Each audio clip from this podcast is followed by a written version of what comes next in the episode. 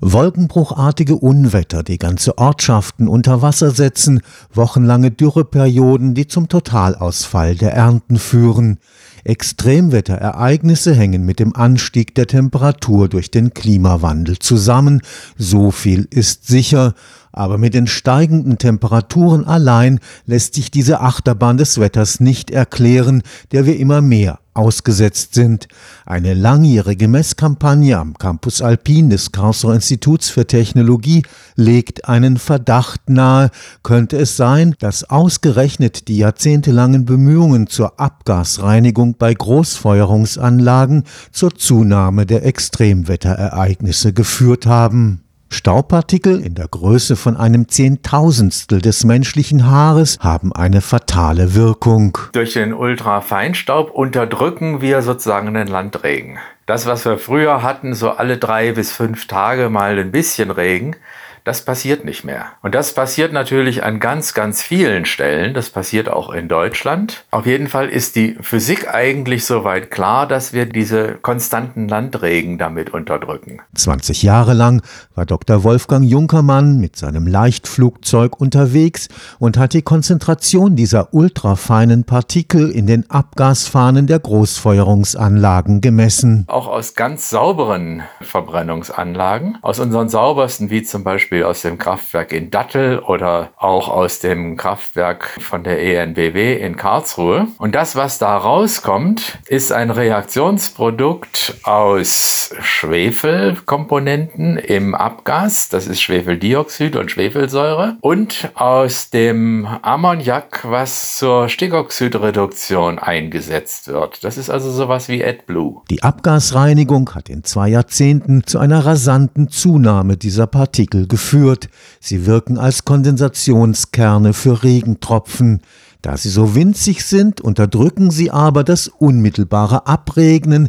Das Energiepotenzial des Wasserdampfs baut sich immer weiter auf. Ein zusätzliches Energiereservoir, das wir von unten vom Boden gar nicht sehen, weil das ist ja in der Höhe von ungefähr 800 bis 5000 Metern. Da haben wir plötzlich mehr Wasserdampf in der Atmosphäre. Das heißt, diese latente Energie, die wir sonst in der Atmosphäre haben, in der Grenzschicht, die finden wir jetzt auch in mittleren Höhen. Das ist das Erste. Und das Zweite, was noch passieren kann, ist, dass wir die Wasserdampfsäule ändern weil wir natürlich jetzt den Wasserdampf unten in der Grenzschicht haben, wie früher auch. Jetzt packen wir aber noch Wasserdampf oben drüber. Das ist so wie eine zweite Daunendecke, die man sich übers Bett noch legt. Und dann wird es darunter zu warm, weil Wasserdampf nun mal ein perfektes Treibhausgas ist. Fast noch wichtiger als CO2. Einer Wasserbombe gleich wird das potenzierte Energiepotenzial hunderte Kilometer transportiert,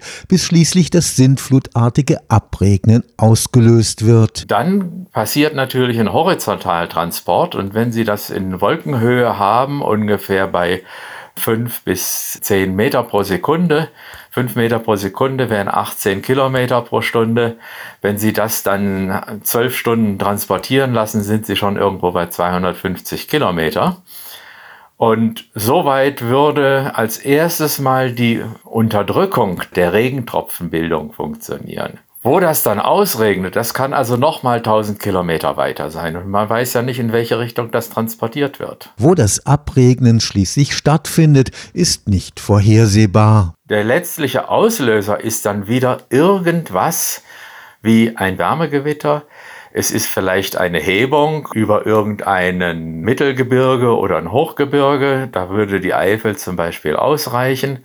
Es reicht aber unter Umständen auch eine Hebung über einer kalten Luftmasse aus. Wenn Sie also eine warme Luftmasse jetzt auf eine davorliegende kalte Luftmasse schieben, dann muss diese warme Luftmasse natürlich nach oben ausweichen und wenn sie jetzt weit genug ausweicht, bis auf 1500 Meter, dann kann das schon dazu führen, dass dort initiiert wird, dass ein Niederschlagsereignis aufgrund von orographischer Störung passiert. Bei seinen Messflügen hat Dr. Junkermann gerade über dem Mittelmeer einen deutlichen Anstieg der Ultrafeinstaubpartikel festgestellt. Das Mittelmeer ist eine von den Gegenden, wo wir wir langfristige Messungen haben zum Vergleich. Im Mittelmeer ist zum Beispiel Aitken 1890 schon rumgefahren und hat die Kondensationskernzahlen von seinem Aitken-Zähler publiziert. Das waren damals in der sauberen Luftmasse sowas von 600 bis 800 Partikel pro Kubikzentimeter. Dann haben wir Messungen von 1970 bis 1972. Das waren damals ungefähr 900 bis 1200 Partikel pro Kubikzentimeter. Und jetzt in 2013 bin ich da gewesen und bin über Malta und Gozo geflogen. Dann hatten wir über Malta in drei Wochen als Mittelwert etwa 25.000 Partikel pro Kubikzentimeter und als Maximum habe ich 150.000 pro Kubikzentimeter gefunden. Und das ist also eine massive Zunahme von Partikeln in einer Größenordnung, dass sie durchaus als Wolkenkondensationskerne dienen können.